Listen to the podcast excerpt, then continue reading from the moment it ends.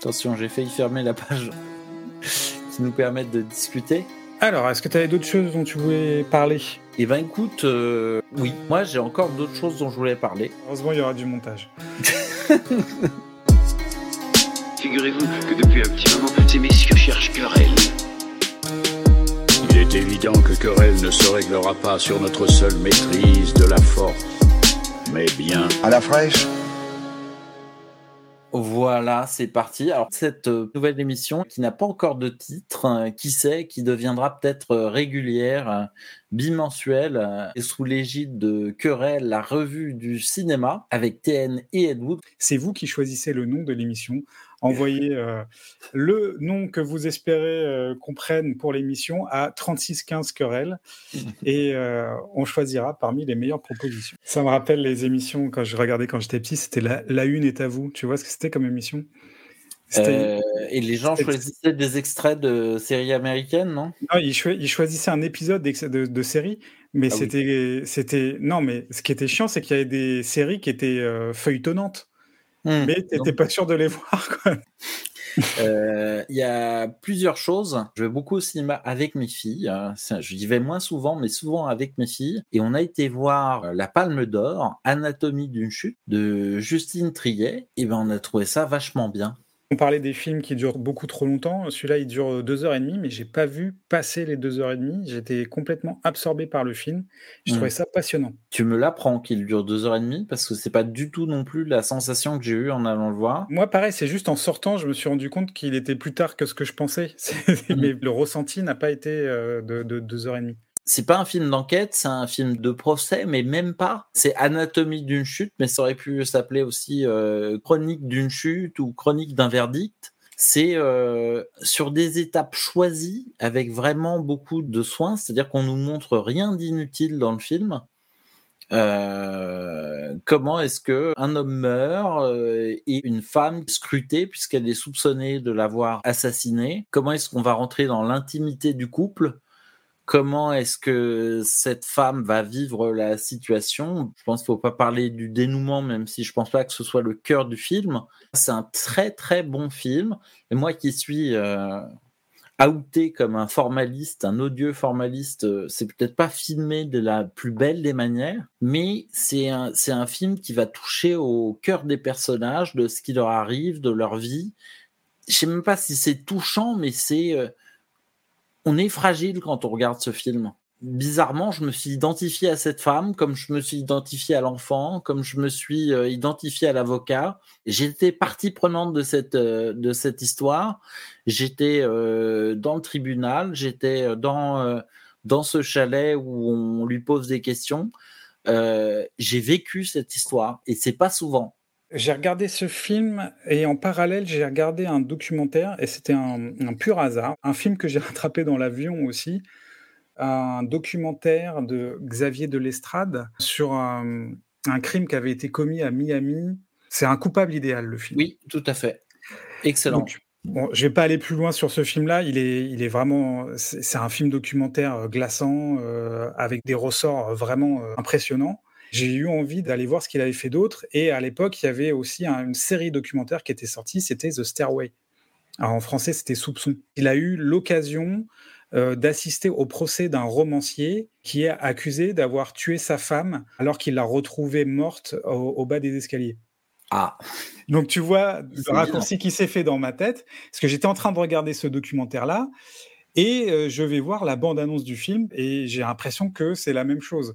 Je lève tout de suite le doute, je suis allé voir des, interviews de Justine Trier, qui évidemment cite ce documentaire dans les inspirations du film, à égalité avec d'autres euh, inspirations comme euh, Anatomie d'un meurtre, elle a parlé d'autres documentaires, etc. C'est pas ça qui rentre en résonance quand je vois le film, c'est surtout quand tu regardes le documentaire, tu es dans le même état que les jurés, c'est tu ne sais pas la vérité, et il y a une zone de fantasme qui se crée dans ce qui aurait pu arriver, ce qui a pu arriver, ce qui est probablement arrivé, et il y a une sorte de flou fantasmatique euh, qui plane au-dessus de, de ce procès, et c'est exactement ce qu'elle a réussi à rendre dans le film. C'est- comment se crée ce flou fantasmatique euh, commun entre les avocats, les victimes, euh, les témoins, euh, le public, l'enfant, etc. Et c'est ça que j'ai trouvé passionnant, plus que la trame en elle-même, ou, mmh. comme tu disais, le dénouement. C'est comment,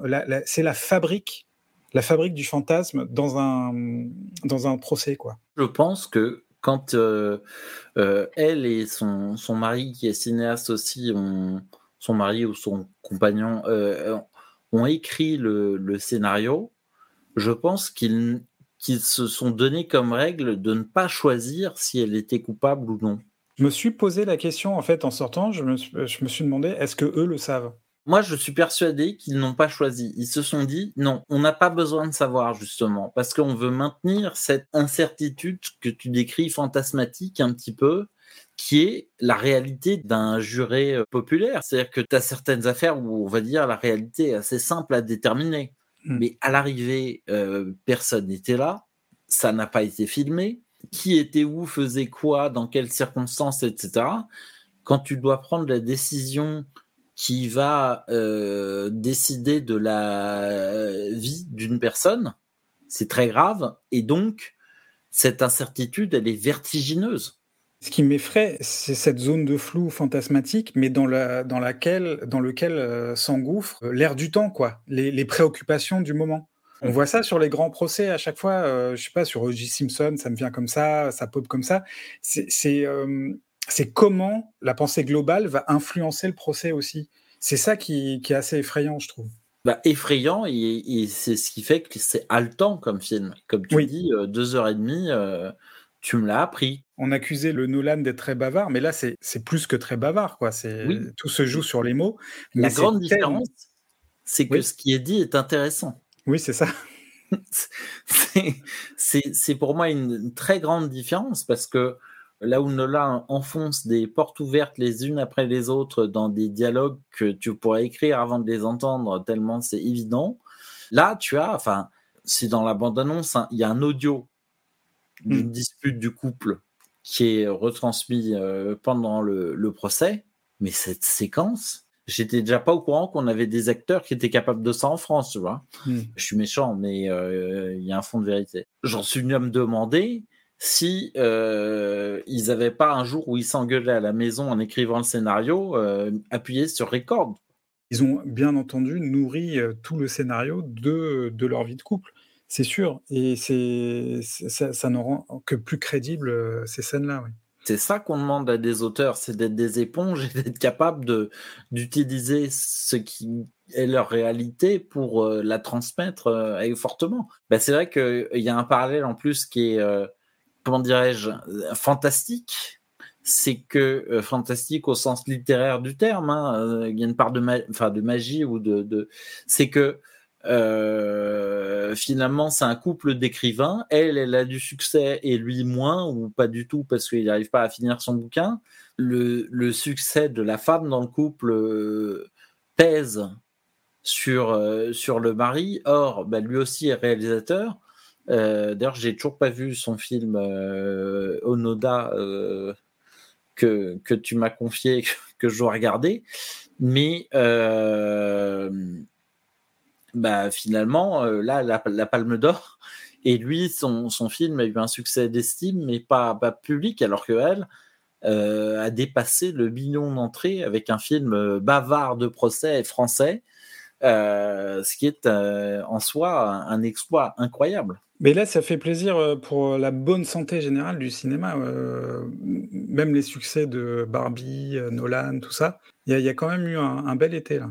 Oui, mais tu peux dire à contrario que le Mission Impossible que j'ai pas vu, par exemple, c'est complètement planté, alors qu'on avait dit que Tom Cruise était l'increvable du cinéma. Je pense pas que ça mette en péril la suite, parce que c'est embêtant. Mais c'est mitigé. Il y a quand même beaucoup de films euh, d'envergure qui se sont crachés. Euh, je dois te dire que je l'ai vu, le Mission Impossible, et je l'ai complètement oublié. Bah, c'est possible. Hein. Pour moi, malheureusement, les Missions Impossibles sont interchangeables, hein, euh, sauf le De Palma et à la marge le John Woo, mais que, qui n'est pas mon John Woo préféré pour le coup. Alors, petite anecdote sur Anatomie d'une chute. Vas-y. Ma fille qui est en quatrième euh, va au, collège le lundi après. Euh, elle va voir une de ses super copines. Elle lui fait Ah ouais, euh, ce week-end, on a été voir la Palme d'Or, c'était super. Et euh, sa copine, donc qui a 13 ans, elle aussi, a fait C'est quoi la palme d'or? Faut pas se moquer. Mais non, Faut, mais je me euh, moque faut- pas. faut- Je- faut l'inviter à la maison et lui montrer des palmes d'or. En par- commençant par euh, Taxi Driver.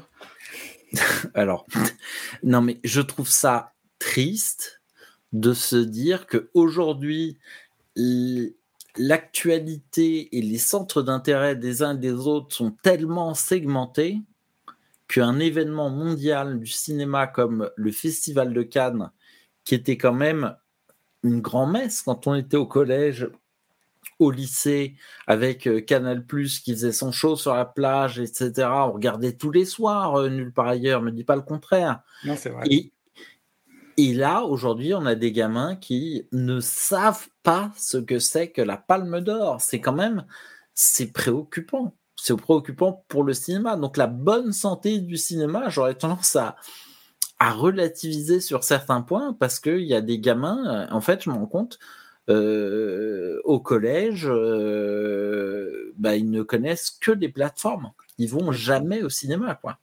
T'es pas prêt pour la suite? Parce que là, j'ai cru voir passer une news. Euh, ils ont réussi à diviser en 23 parties un film de Lindsay Lohan qui s'appelle Lolita malgré moi, un, un film des années euh, 2000, Mhm. sur TikTok. C'est- pardon.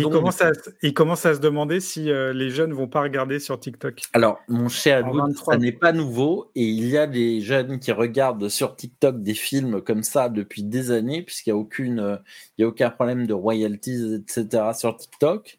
Et ils regardent, euh, je sais pas, tu dis 160 TikTok de suite pour voir un film. je, sais, je sais pas si, je crois que c'était 27. Mais Ah bah. parce que ça dure combien de temps un TikTok normalement? Bah, je n'en sais rien et je veux pas le savoir, mais euh, oui, bah, ça existe, hein, mais et ça n'est pas un phénomène nouveau.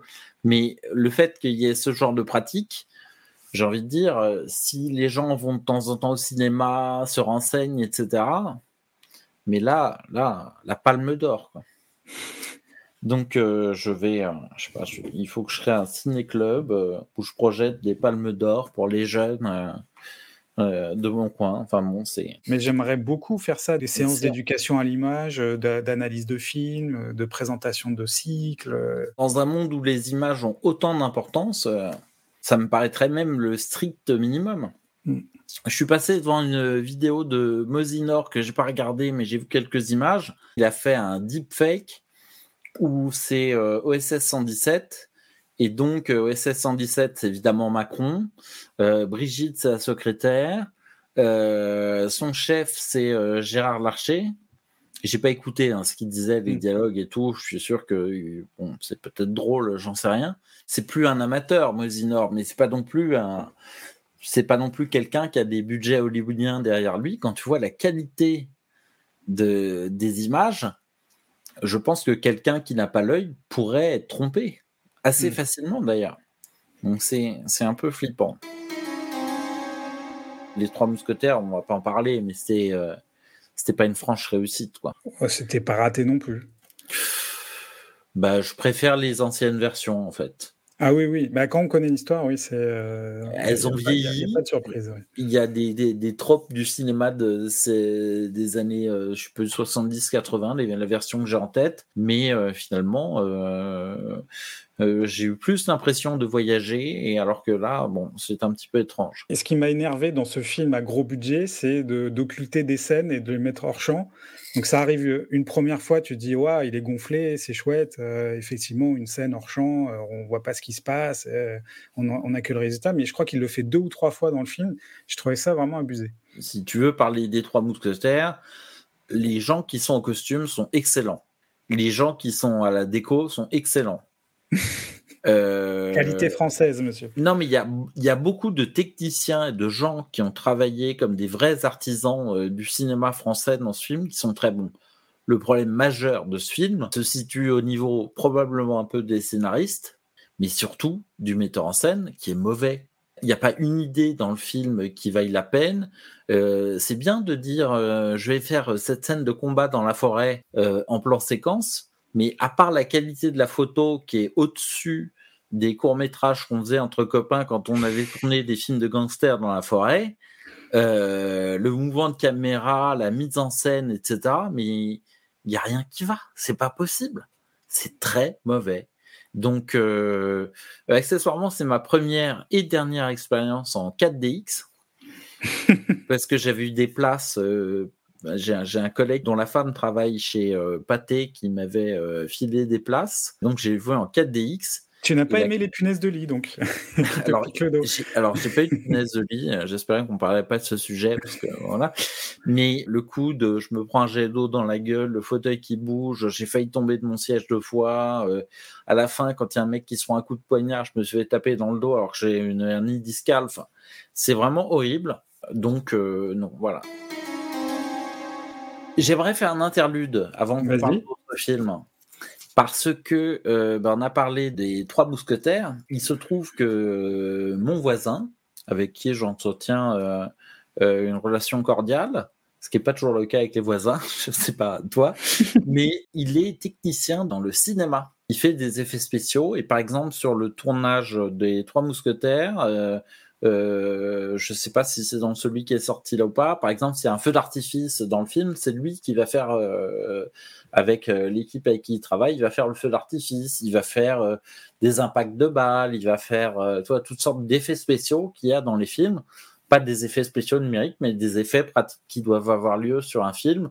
Euh, qui peuvent être très simples. Hein. Par exemple, euh, si quelqu'un allume la lumière puis on voit que la lampe euh, claque, ben il faut bien le faire dans le film. Donc voilà. Donc lui, il, il, il, fait ça. Et donc on se parle par la fenêtre de temps en temps. Et l'autre, il y a quelques jours, quelques semaines maintenant, on se parle et puis euh, vient le sujet de la grève des euh, scénaristes et des acteurs euh, à Hollywood. J'ai dû lui dire quelque chose comme bon bah toi ça t'affecte pas forcément dans le cinéma français et puis bah tu rigoles ou quoi?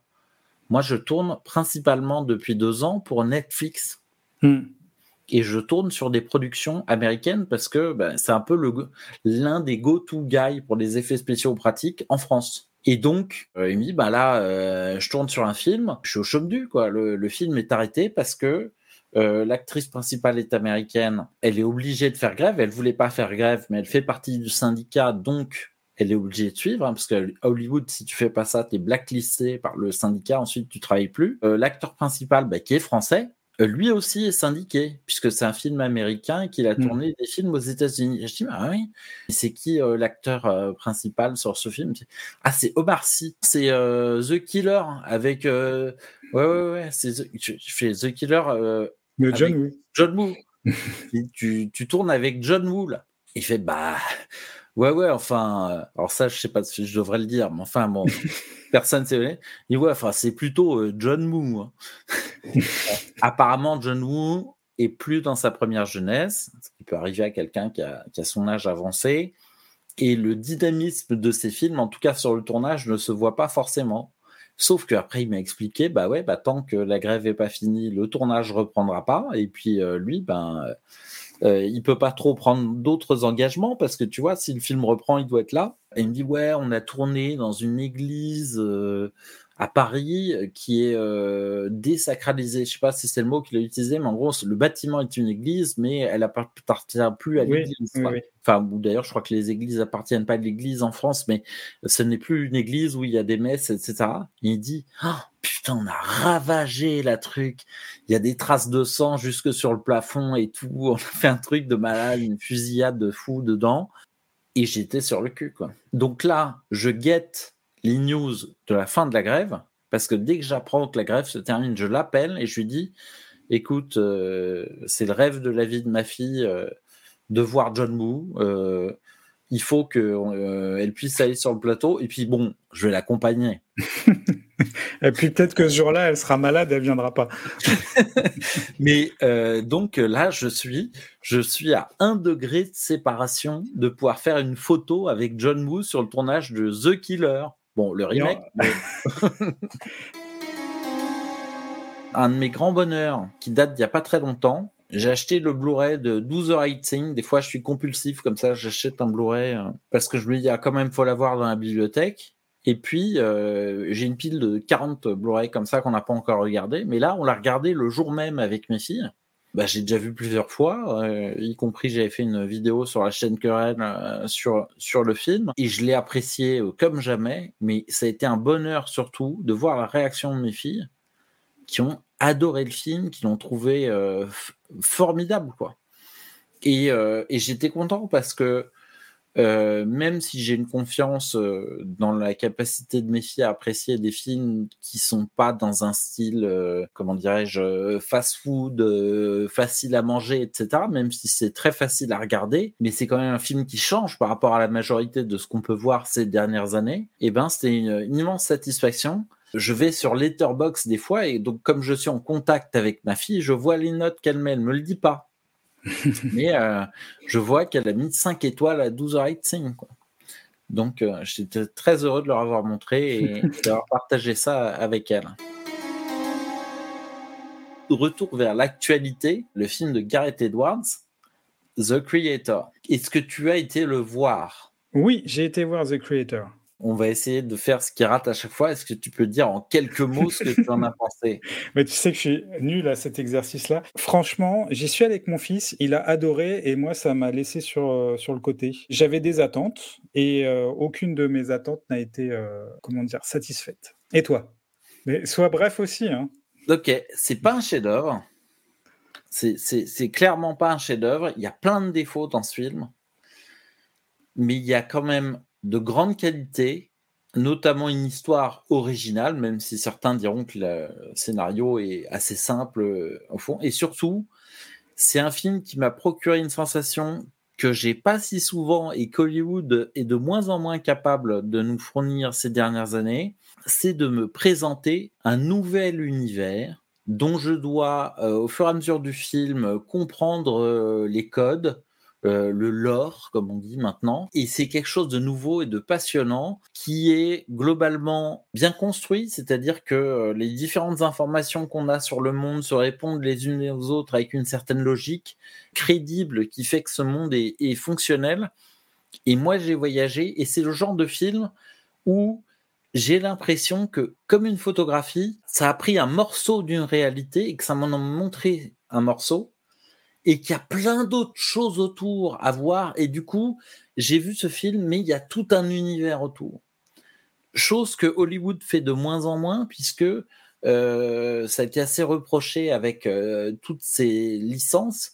C'est-à-dire qu'on prend une histoire qu'on nous a déjà présentée, on fait une suite, et euh, on se dit, bah tiens, on va nous montrer ce qui s'est passé avant, après, autour, etc. Et souvent, en fait, ça tourne en rond sur la base de ce qui s'est passé dans le premier film ou le film originel quand euh, il y a déjà 10-12 films euh, dans, dans, la même série. J'exagère, mais enfin, il y a quand même des séries assez longues. Et là, voilà, j'ai vu un film original, j'ai vu un film que j'ai trouvé bien filmé, avec des images incroyables, et en plus, ce film qui à l'écran m'en fout plein à la tronche, bah, il n'a pas coûté 300 millions, il n'a pas coûté 200 millions, il a coûté euh, voilà euh, moins de la moitié de ce que coûte euh, un Marvel dont on se dit que les effets spéciaux sont pas terminés quand le film sort au cinéma. Et moi, je trouve que c'est extrêmement plaisant de tomber sur ça, sur une découverte. Et oui, c'est imparfait. Oui, le scénario est pas tonitruant de voilà.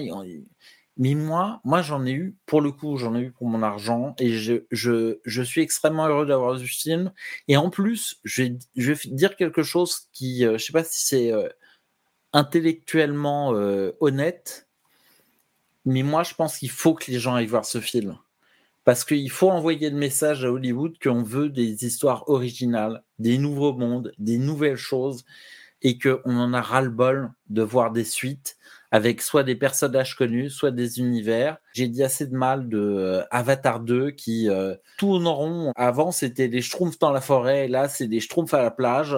J'ai adoré le premier Avatar, j'ai détesté le deuxième parce que pour moi, c'était un polycopier euh, à peine déformé du premier, en moins bien. Une histoire originale, un mec qui prend sa caméra et franchement le rendu du film est bien meilleur que beaucoup de films avec des plus gros budgets et j'aimerais que Hollywood se remette à faire des films imparfaits, tu vois, enfin des, exemples, je sais pas si je peux te donner un exemple qui correspond, mais tu vois, même un actionneur euh, que tu peux critiquer comme étant concon, etc., comme euh, Cliffhanger par exemple, tu vois, ben, il y a eu qu'un seul Cliffhanger avec ce personnage et tout mais c'était un film qui tournait, qui a plein de défauts et tout, mais n'empêche que il y a quelques scènes de bravoure et des moments qui nous ont marqués et qui nous ont accompagnés.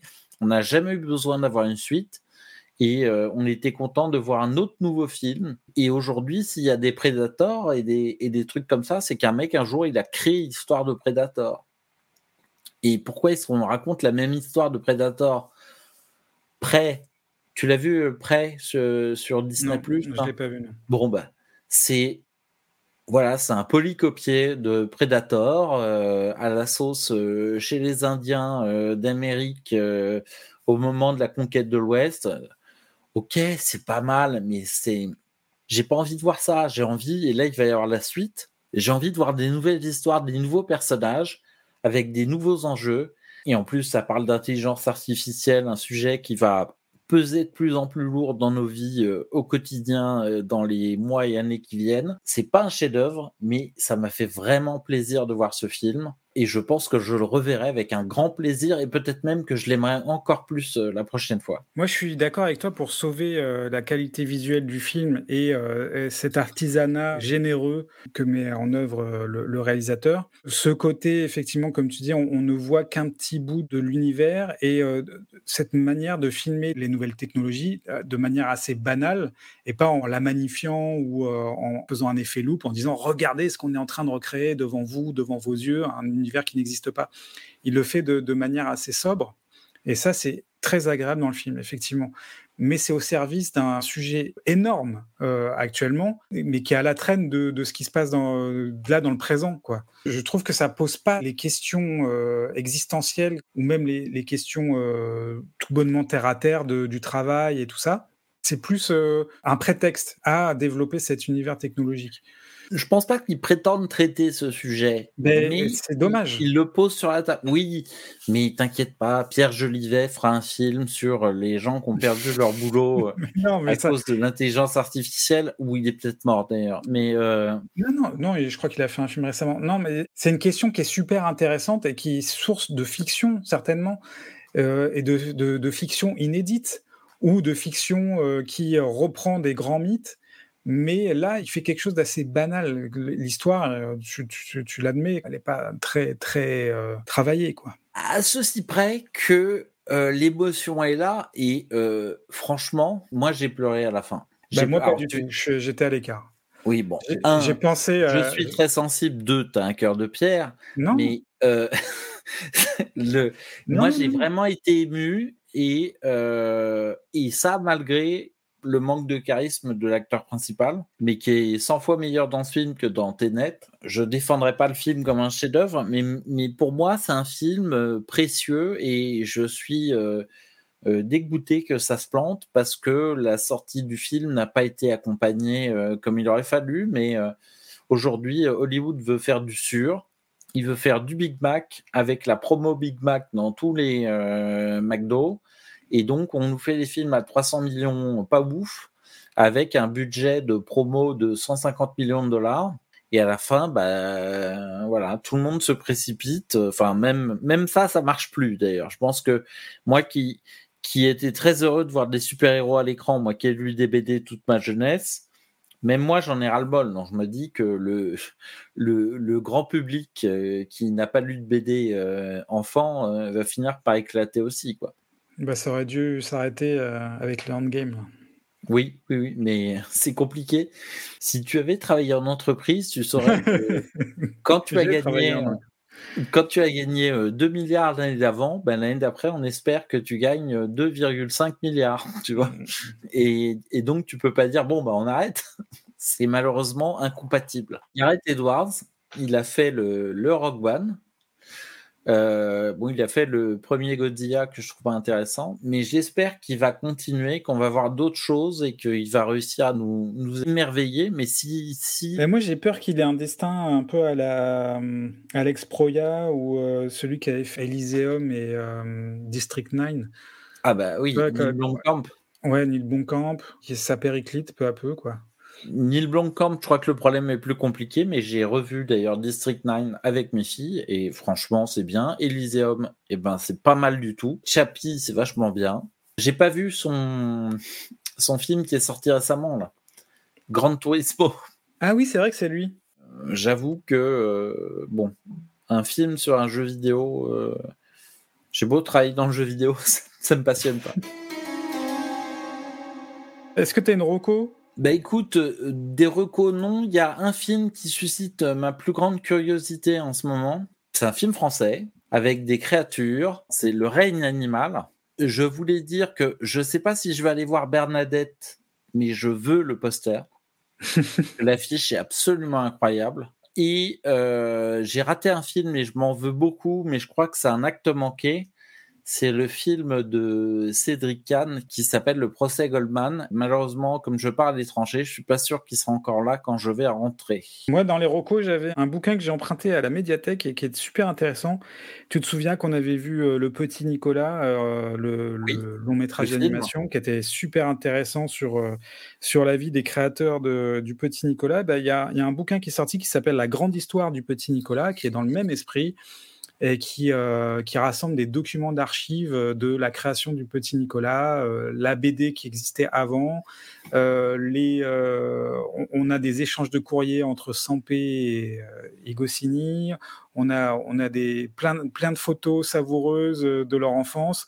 Il y a souvent une, une mise en relation entre des dessins du petit Nicolas et, et certains dessins de leur enfance euh, qui est assez éloquente. Voilà, c'est un, un bouquin euh, que je vous recommande pas d'acheter, mais de- d'em- d'emprunter à la bibliothèque parce que c'est un gros Mais, bouquin. mais tu n'achètes jamais les livres. Mais euh, heureusement, Non, les médiathèques le font pour toi. Ouais, c'est ça. Et oui, mais tout le monde n'a pas la chance d'avoir une aussi belle médiathèque que la tienne. Ah, c'est pas que j'ai une belle médiathèque, c'est une trentaine de belles médiathèques à Paris. Oui. C'est- le paradis Paris pour les médiathèques et bibliothèques. C'est tout à fait vrai. Bon, ceci dit, dans la bibliothèque locale euh, près de chez moi, il y a beaucoup de vieux Riatsatouf qui sont introuvables aujourd'hui en librairie, donc c'est déjà bien. Je crois qu'on arrive au bout de cette émission. Je crois qu'on se retrouvera prochainement, mais je crois que toi aussi, tu vas partir à l'étranger bientôt, C'est ça, oui. Moi, je pars euh, à Séoul. Toi, tu pars euh, dans quelle ville? Hong Kong. Et on se retrouve après? Ben On aura plein de exactement. choses à se raconter. Et ben, on va remercier euh, celles et ceux qui sont restés jusqu'à la fin de cette émission euh, en roue libre, à la fraîche, décontractée. Allez, big bisous.